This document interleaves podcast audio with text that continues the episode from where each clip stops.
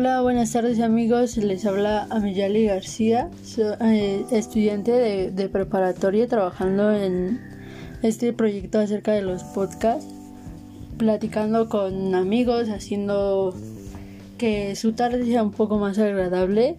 Aquí en esta ocasión traigo a mi amigo Julio para que platiquemos acerca de del W2M Cruz.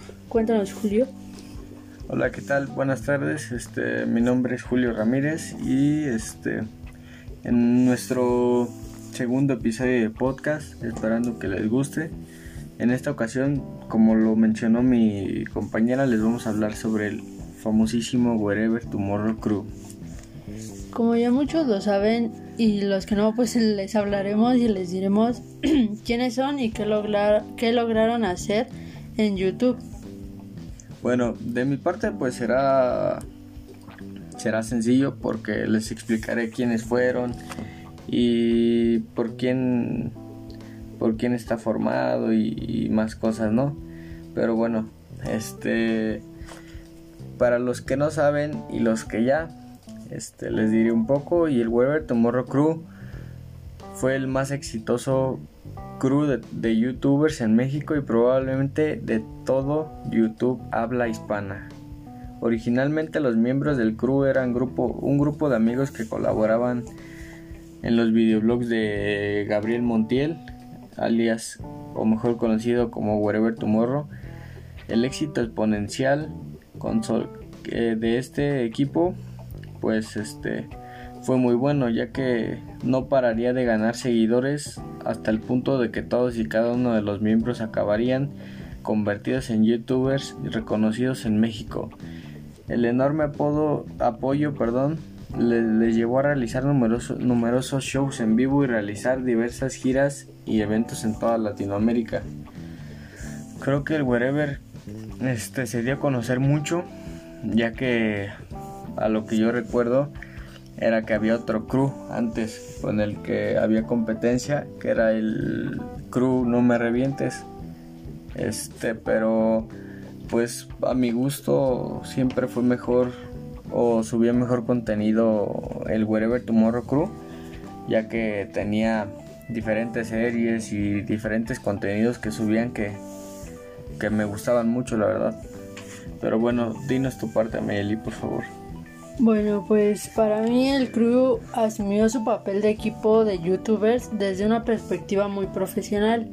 Los chicos fueron pioneros en crear un universo audiovisual y original autónomo de YouTube. Supieron explotar todas las ventajas que la plataforma les ofreció hasta llegar a, dar giras, shows, este conocer un público más allá de, de México no obstante, su éxito les permitiría mejorar todo tipo de aspectos técnicos y de producción. Un punto muy notable es que decidieron convertir todos en un mismo hogar en aras de ofrecer más y mejores contenidos a su público, ya que pues ellos este, decidieron por todo este éxito que estaban teniendo acerca de los videos y así decidieron irse a vivir juntos para poder lograr este pues ofrecerle más y mejor contenido a su público y que también a ellos no se les complicara que, que uno tuviera que estar viniendo y yendo a otro lugar y así, sino estar todos en un mismo espacio porque pues los primeros videos de ellos surgían a partir de, de la espontaneidad de lo que se les ocurría en el momento. Entonces ellos consideraron que era mejor vivir juntos. Y sí como, como tú lo mencionas tenían ahí una pequeña rivalidad con el No Me Revientes, que también fue un, un crew que, que, se formó en esa misma época, pero pues en, en, su mayoría los principales eran el W2M Crew, porque pues ellos como que hicieron, innovaron en, en cierto aspecto el cómo se estaba llevando a cabo el contenido de la plataforma de YouTube y crearon nuevas cosas. Tú cuéntanos, Julio, ¿qué, qué era lo que te gustaba de, de este crew? ¿Qué era lo que te, te, motivaba a seguir viendo su contenido y así? Bueno, a mí lo que desde siempre me gustó o, o para mí que marcó al Wherever Tomorrow Crew fue aparte de sus series, más que nada fue lo que a mí más me dejó marcado fue cuando fue el Mundial de Brasil y subían todas sus sus videos. Este, si no mal recuerdo, este, también subían haciendo retos ellos mismos en, en el hotel donde estaban esperando los juegos del mundial.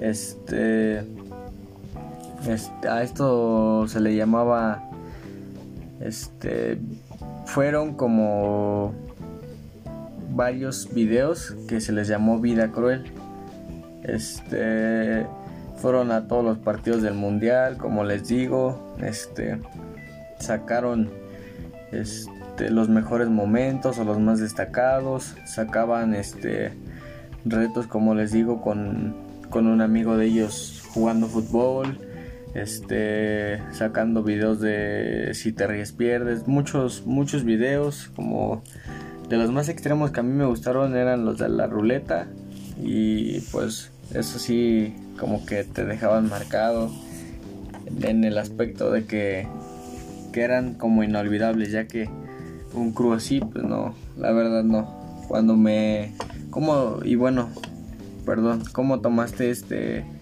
el punto de de la separación. Sí, pues como, bien lo menciona, siento que algo que, los ayudó a estar en, el éxito fue que grababan muchísimas cosas que, que, la gente no se imaginaba ver en un grupo de amigos, esas pequeñas cápsulas del mundial, este, la irreverencia con la que siempre sorprendían a su público, las locuras, las risas que le sacaban a la gente y así. Pues cuando llegó la, lamentable noticia de que se separaban, pues siento que, que muchos sí, sí no les gustó esa idea, ya que pues este eran, era de los más favoritos, era de, de lo más bueno que había en YouTube en esos tiempos.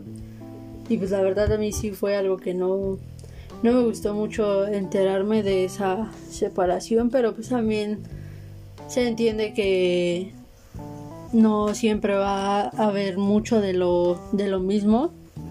Como dicen por ahí, lo bueno dura poco, entonces pues habían otros proyectos para cada quien. Este, por algo tomaron la decisión de separarse. Y pues para mí ese, ese fue esa fue mi perspectiva de su separación.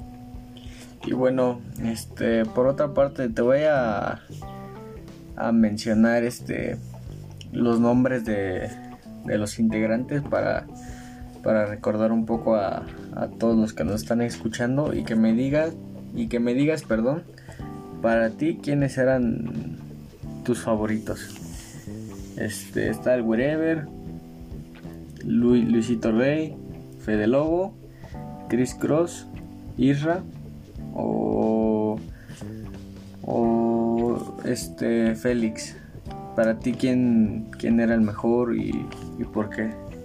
Pues a mí la verdad me gustaba mucho consumir, hasta, bueno, hasta la fecha me gusta mucho consumir el contenido de Luisito Rey y, Fede Lobo, ya que siento que de todos han sido los que están más activos en, en seguir creando contenido, en seguir este siendo como creadores de YouTube, catalogados como creadores de contenidos de YouTube este, y pues siendo que tenían, tienen un muy buen sentido del humor y así, pero tú, tú cuéntame para ti quiénes son tus favoritos y por qué. Para mí, desde siempre, lo he dicho, siempre ha sido Luisito Rey, eh, Chris y este y Fede Lobo. Este, porque para mí como que ellos eran los que en la mayoría de los videos le ponían como esencia para que los videos resaltaran aún más. Está, eh, está claro que, que participaban todos y cada quien tenía lo suyo. Pero en lo personal para mí, ellos tres fueron los que son los que destacan más. Y pues, es como dices tú, siguen hasta la fecha subiendo contenido de alguna u otra forma. Y pues bueno, o sea, para mí son, son los, los que más me gustan y los que aún me siguen gustando.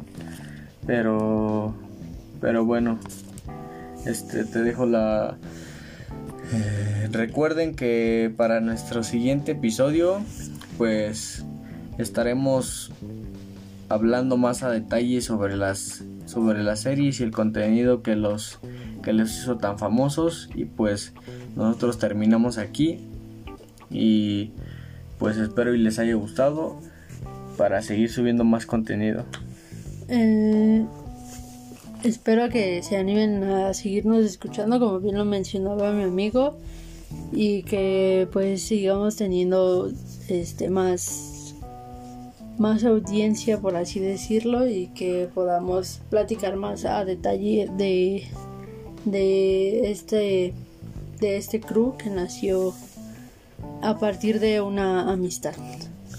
Bueno, nosotros de nuestra parte es todo. Esperemos les haya gustado y nos sigan escuchando. Muy pronto subiremos la siguiente el siguiente episodio donde como les vuelvo a repetir hablaremos sobre las series, sobre cómo, cómo se conocieron y sobre cómo son o cómo se sienten ahora que están separados.